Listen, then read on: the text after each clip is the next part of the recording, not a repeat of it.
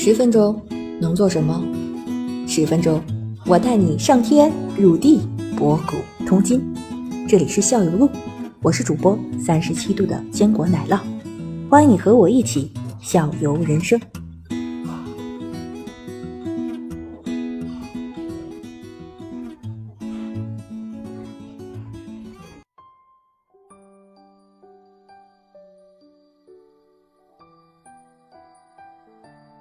还也说到贴膜这个事儿了，然后我这两年突然发现车上啊，就是路上、公路上多了很多渐变色非常漂亮的小粉啊、小绿啊、小蓝啊这种车，我以为是喷漆改装的。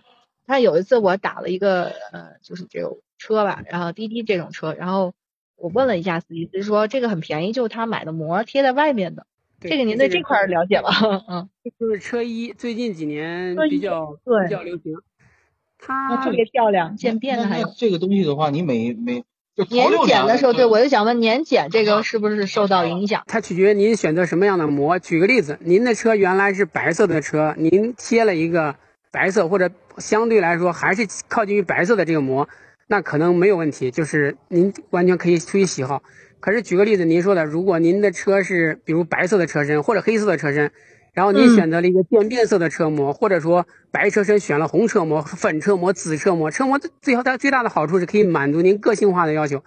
当这个颜色比较变化比较明显的话，是是需要去备案的，在车管所备案。这个程序很简单，但是这个程序要走，就是你要重新给车拍照片，然后到车管所申请变更这个备案颜色。我觉得也可以干一下。听上去还比较简单。为什么女生买车都是要为了光看颜色？这个实现我的社交的那个价值了，像咸鱼同学说的一样。然后还是会影响我的情绪。对，很多很多女生买车，她通过车就像买包一样，会彰她想彰显自己的品味，或者彰彰显自己的审美观，或者说显示我的个色个性。这个也就是合理，就是不同的人选择的问题。嗯，对，还就是甚至我这个最近在关注某灵某光的那种小车，我觉得作为家里就第二辆这种补充的小车还是挺合适的。然后它那种车衣呢，就是还有膨胀感，像泡泡一样贴在身上，就是这都以前我不敢想象的。还有贴个大花的，这个这，是三 D 的，这是啊，对对，三 D 立体的，好玩啊，好玩好玩。这是会影响车速吧？就是上上路的话，对安全性啊。小车你速度还能？前一同学说这个电车这个速度是燃油车不敢比的，我就在想那个小车可能比我想象的要动力要高，对，是提速是还是挺快的。我看过这个相关测评。所以我就想问，就贴上车衣之后，是不是贴上这个比较的是挺好看的，但是稍微稍显臃肿的这种，肯定会影响我的提速啊什么的，是不是这样？呃，可以忽略，实际上影响非常小，其实影响不大。嗯，对安全性呢，我觉得还会提高安全性，因为你在路上非常扎眼。都躲着你啊，对，或者或者离得很近想看一下。从这个角度来说，对的，因为这个车本身白色的车对黑色的车来说更安全，就别的都一样，只是单纯颜色，就是因为。白色相对显眼，黑色相对来说不显眼。从这个角度说，如果您的车弄得像孔雀一样，确实能够提高安全性，因为大家容易看到你。对对对，看看，行，我我考虑一下。那反过来，你像这正好说到车漆，车漆的话，真正的安全色是哪个？有没有比较典型的安全色？白色，就是就是常见的车漆里边，白色相对来说更安全。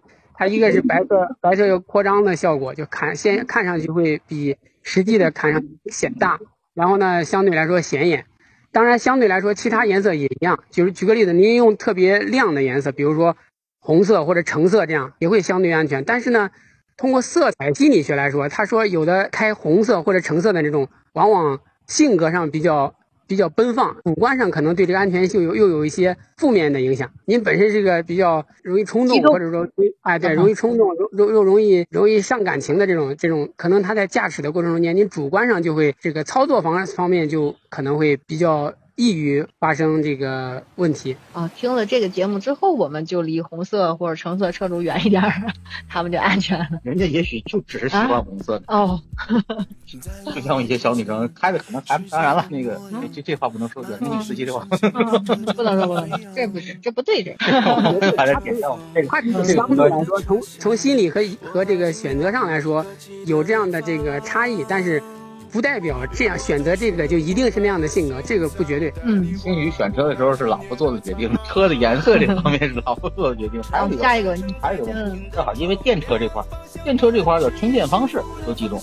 电车的充电方式，对，它是有，我听说有什么快，我看我这个参数上有有几种啊，我给你们念一下啊，它这个叫做，一个是叫做直流充电功能，一个是交流充电，交流充电枪。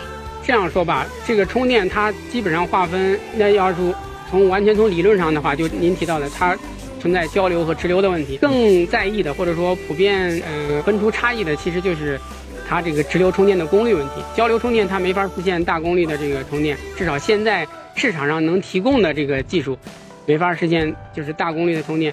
大功率的充电目前是直流。直流方式，这样的话，实际上如果要是论这个充电这个方式的话，它就一个慢充和快充的差异。慢充的话，它就是相对来说充电功率小，比如说就刚才您提到那个五菱的那个 mini EV 这样的，它不支持快充的。举个例子，它就可以，它可以完，因为它电池也小，又不支持快充技术，那的话，它可能完全需要就是通过家用的这个普通的交流插座去充电。通过它的这个充电器，然后就像给锂电车充电，或者说给手机充电这样。然后快充呢，它需要专门的快充桩，不管是商用的还是家用的，就是它的充电这个电流比较大，充电功率比较大这样的情况。然后它这个实现的功率呢，不同的充电企业、不同的这个汽车，呃，都会有有些差异。它跟有点像类似于手机的这个快充一样，它厂家需要看厂家它给你提供的这个充电的最大功率是多大。那你这个，比如说咱们现在社会上所有的充电桩的话，它是个统一标准？呃，不一定，不同的充电，比如说国家电网呢、南方电网呢，还有第三方的这种充电充电企业，比如说特斯拉的特来电，然后还有什么那个，还有第三方的，就是经营充电生意的这个公司，它那个充电桩电器性能都不一定完全一样，就是。呃，本身也有迭代，就是它以前推出的和现在推出的可能功率也有差异，然后不同厂家出来的功率也有差异，但是通用性都还是比较好的。以前就只有特斯拉各色，它它的充电桩是没法给其他品牌的车充电，但是今年好像它也开放了，就是它也开始从程序上开放，就是特斯拉的特来电也可以给其他品牌的车充电了，剩下的品牌都是都是可以兼容性是可以的，都是通用的，只是取决于它不同的。这个充电桩，它这个充电的这个效率，就充电的功率大小的差异。